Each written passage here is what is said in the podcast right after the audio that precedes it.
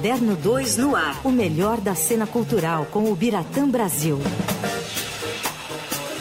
O Biratã Brasil tá aqui com a gente ao vivo no estúdio da Rádio Dourado. Tudo bem, Bira? Olá, meninos, tudo bom? Tudo certo, Bira, e você? Beleza. Como é que anda a sua lista do Oscar? Já assistiu tudo, Bira? Eu tô zerando, tô quicando, Tô né? zerando. Ó, Bom, ainda tem coisa ali. Tem coisa pra pendente. estrear Tem coisa ainda, pra estrear. Coisa pra estrear, né? Já vai. É, mas acho que daqui a um. Não, tem coisa que até início de março. Hoje eu recebi e-mail de filmes que vão estar estreando aí no início de março. Então, até na boca do Oscar vou estar vendo coisa. faz parte. é, eu, eu, como eu não gosto de ver, eu prefiro ver no cinema do que no streaming. Ah. Então, se eu tenho a opção, né, de ver lá na tela grande, eu, eu prefiro, até espero. Foi, o caso do Pinóquio, que a gente falou aqui algumas vezes, Uhum. né? Eu preferi e achei muito melhor ter visto lá. Gostei muito mais de ver lá. Entendi. Então, alguns outros não têm opção, né? Nada de novo no front, por exemplo, é um filme. Ele não foi pro cinema? Não foi pro Nossa, cinema. ele é super cinema... É. é, tela, de, tela grande. lembro- bom, se foi, eu perdi, mas eu acho que não. Eu tô tentando Entendi. lembrar exatamente. É o filme para se ver em Tela grande, é. Você assistiu? Assisti. Gostei. É, é animal, né? É, animal. Animal. O filme impressiona pelo realismo dele. Exato. E ele não exagera porque há uma guerra, ainda mais naquela época, né, início do século passado, Primeira Guerra Mundial, devia ter sido aquilo, aquela Exato. carnificina, Exato. né? Então, é- é- ele impressiona por ser muito realista e não tem meio Uma guerra tom. que dependia muito da- dos soldados, né? Diferentemente do cenário de guerra hoje, né? Que É, você é. consegue mandar muita coisa remotamente, Isso. que é muito mais tecnológico. Aquilo não, as pessoas foram pro campo e, Campo e e... se mataram literalmente. É isso, assim, Literalmente, é. muito é muito triste e muito absurdo, assim. Você assiste aquilo e fala, não é possível que a gente chegou a esse estágio da humanidade. Eu assisti assim e falei, Bira, que negócio é esse? Como é que chegamos nisso, né? Mandar a molecada lá pra se acabar. E tinha aquele contraponto, né, que é bem, é, às vezes exagerado, mas é bom porque mostra como era a diferença de classe, né? Você via aqueles soldados naquelas valas sujas, com chuva, com água, é, rato indo para lá e para cá, eles comendo comida já vencida ou enlatada. Aí corta, mostra um general numa sala hiper bonita, uma música ao fundo, sendo servido por um garçom com luvas, ele vem, abre a bandeja, Exato. aquele prato exclusivíssimo, você vê ali, né, uma coisa que pouquíssima gente naquela época poderia ter a chance de comer, e o cara tá lá decidindo uma guerra no bem bom. Enquanto quem tá realmente fazendo essa guerra tá sofrendo barbaridade. É, é isso. Então, Baita esse- contradição. Esses desníveis de poder que naquela época eram muito mais evidentes, né? Quem mandava, mandava mesmo, e quem tinha que obedecer estava lá para isso. Era mais dolorido, né? É. Era mais sofrido. É isso. É. Bom, além de Oscar, né? Aproveitei para perguntar pro Bira, já que ele passou aqui, né? Precisava saber como é que andava a listinha dele do Oscar. Tem coisa estreando essa semana, não tem? Tem lá o. o ai, é tão difícil falar esse nome, né? Aquele O- dos o- amigos o de- Bunch- os Bunches in Shearing. Isso. Ah. Que parece ser um filme bem legal, é uma comédia, eu não vi ainda. Que são dois amigos, é um filme irlandês. Uhum. Dois amigos, muito amigos, que de repente um deles, que aparece pelo, pelo filho do seu mais velho, decide não querer falar mais com o outro. Como assim, né? Uma- uma- uma amizade de tantos anos se encontrando em todos os lugares. Ah, O seu papo é muito chato, eu não quero mais falar com você. e aí o outro vai atrás. Não, peraí, não pode ser assim, nós temos que manter essa amizade, né? Por que terminar? E o outro me olha, se você, cada vez que você vir aqui é, encher meu saco, querendo voltar, eu vou cortar um dedo meu e vou te mandar. E aí o pessoal, não, não vai mais lá, não vai falar com o cara, não, não...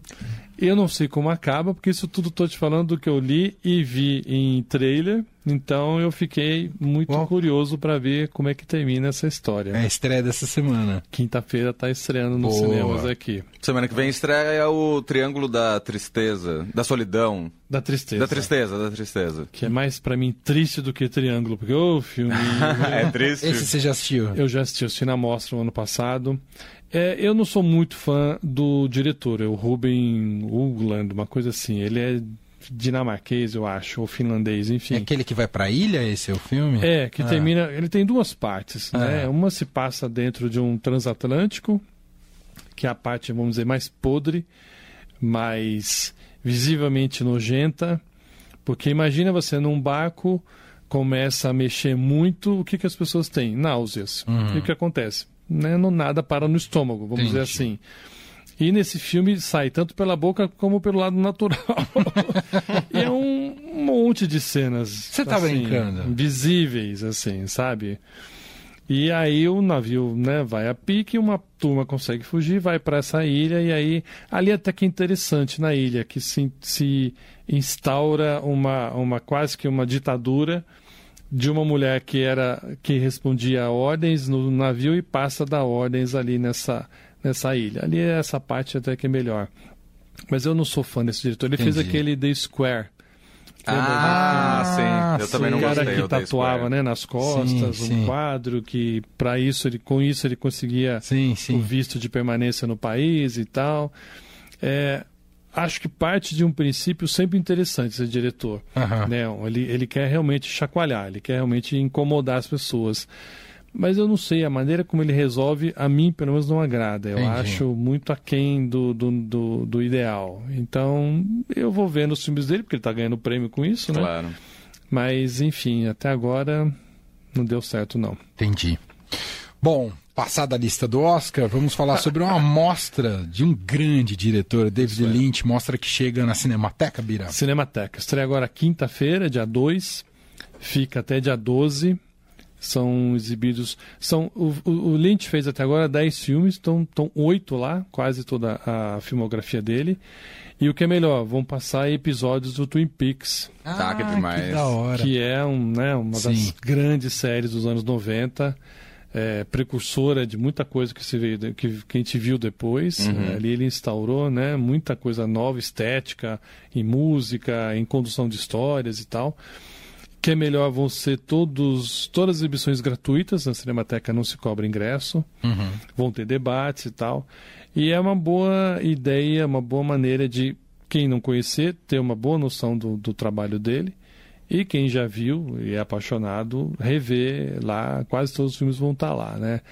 Alguns que eu gostaria muito de, de rever não vão estar. O Homem-Elefante, por exemplo, que eu acho um filme Ai, muito bonito. Muito bom. Uhum. É, é talvez um dos dois ou três filmes, entre aspas, normais, né? Do, É. do Lynch. Nossa, bem entre aspas. Porque o Lynch é legal o seguinte, ele é um artista, a, a base dele as artes plásticas. Então ele, ele criou a imagem visual, né, a- a- o olhar dele, o- a visão dele artística pela, pelas obras pictóricas, que não tem limite. Então, o onírico é muito presente, a coisa meio de sonho são muito presentes. Por isso que os filmes dele ou causam estranhamento nas pessoas que buscam ali uma lógica e não tem muitas vezes lógica, né?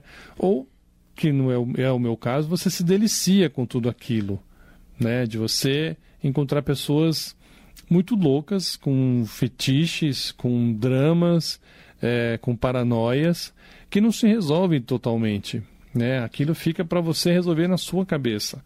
Então pode ser meio frustrante às vezes, porque você muitas vezes quer ver uma história com começo, meio e fim, né? Você quer saber como acaba, você vai embora feliz da vida, ou não, triste da vida, mas enfim, acabou. Ou você vai embora e fica aí aquilo. Por que, que aconteceu? Será que morreu? Será que não morreu? Era, era, era uma imaginação? Era realidade? Então, a- o, o cinema dele provoca muito isso. Uhum. Né? A Cidade dos Sonhos, por exemplo, é um dos filmes Nossa, muito legal. muito malucos. É. Veludo Azul é genial, né? Tem a cena famosa do cara comendo batata, de repente ele pega um dedo, não percebe que tinha um dedo de um homem ali né, no meio das suas batatas. É, e a fixação dele por uma cantora que está sendo chantageada por bandidos. E o bandido que chantageia é, fica tomando ar toda hora, respirando oxigênio. Então são figuras muito difíceis de você encontrar no seu dia a dia, mas por isso mesmo é, interessantíssimas, né? Porque elas Uhum. trazem uma carga é, ou de sensualidade ou de brutalidade muito forte.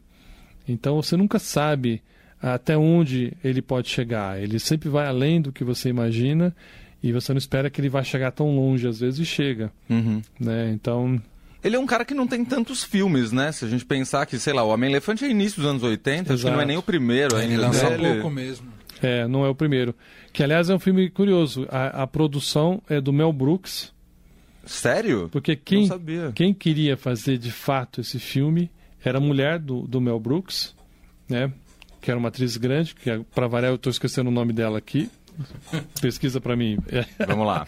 Era uma atriz maravilhosa, genial, que eu gostava muito dela. Eu gostava porque ela morreu, mas adoro rever os filmes dela. E ela queria fazer esse filme. é, e o Mel Brooks falou: se eu produzir, vão achar que é uma comédia. Então ele produz com outro nome, é um outro. é, nem lembro se o nome dele tá. é, não tá o nome dele. Uhum. Não lembro se é um pseudônimo ou se nem aparece o nome dele como produtor. É, porque a ideia era deixar realmente a- a- o filme com um- uma carga dramática muito bonita. Nossa, e é lindo mesmo. É a Anne Ban... Anne Bancroft, Isso. que fez A Primeira Noite de um Homem, um filme maravilhoso Ah, que incrível. botou Dustin Hoffman na, na seara do né? cinema. Então, maravilhosa atriz. E ela faz, é, ela tá nesse filme. Quer dizer, a presença dela é, trouxe bilheteria, conseguiu também uma produção mais um pouco elaborada. E o John Hurt fazendo o Homem-Elefante, né? Uhum. que era uma pessoa deformada, tinha uma deformação que parecia que era de fato um elefante, né? Quer dizer, parecia uma tromba de, de elefante, a pessoa ficava. Mas era um homem inteligentíssimo, um homem refinadíssimo para a época. Ele tinha uma sensibilidade rara. Ele só tinha um corpo deformado, infelizmente, para ele. É uma história real, inclusive. Estamos falando de um filme que não está na mostra. Não está na mostra. Mas eu gosto de citar um filme que eu gosto muito é, é, do, do, do, do Lynch, chama História Real, Hum, É um esse eu não assisti. de 1999. É um senhor que está brigado com o irmão dele há muitos anos, é, muitos anos mesmo, e ele descobre que o irmão vai morrer. O irmão está com câncer, está com algum problema, o irmão vai morrer. E ele quer ir ver o irmão, só que ele mora numa costa, o irmão na outra.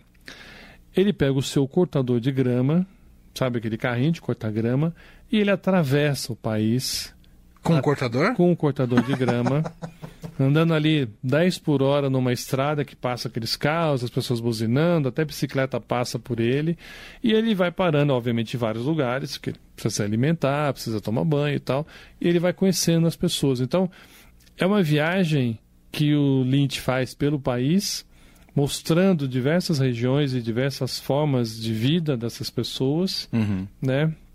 Até que esse senhor chega, reencontra o irmão, fazem as pazes, né? Tô dando spoiler, mas é porque é muito bonita a história. E assim, é, é, é um filme lindíssimo. É. E se você olhar, praticamente Nossa, que legal. tem uma obsessão? Tem. É uma pessoa que quer reencontrar o irmão e não vai de avião, não vai de ônibus, que seria né, a maneira mais, vai lá, normal ou óbvia de se fazer isso. Ele decide fazer um sacrifício e vai nesse cortador de grama, leva dias para chegar lá, né? E o, o mais triste dessa história é que o ator, que até o senhor, concorreu ao Oscar naquele ano, não ganhou, ele se matou. O ator se matou. Cometeu suicídio. É, mas o filme é belíssimo. Eu acho que desses que estão em exibição nessa mostra, na Cinemateca, que vão estar em exibição, é o mais. Imperdível. É, é o impedível, então, eu ia dizer o mais normal. Ah, entendi. Como história, entendi. Como É, lógica de apresentação da história. Porque você não tem dúvidas ali, sabe? Ele não Entendi. te deixa nenhuma dúvida. Entendi. né? Os outros.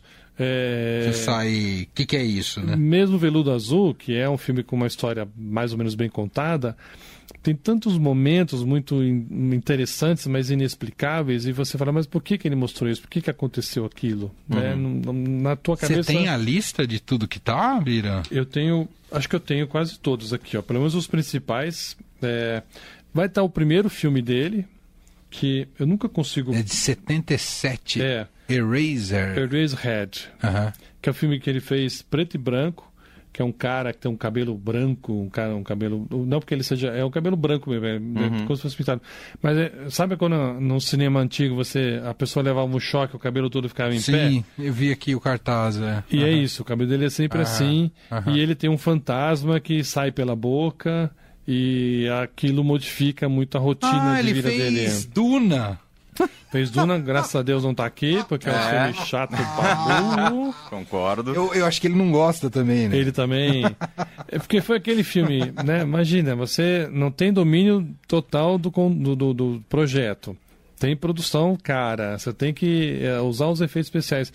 Até hoje eu não sei por que, que ele fez esse filme.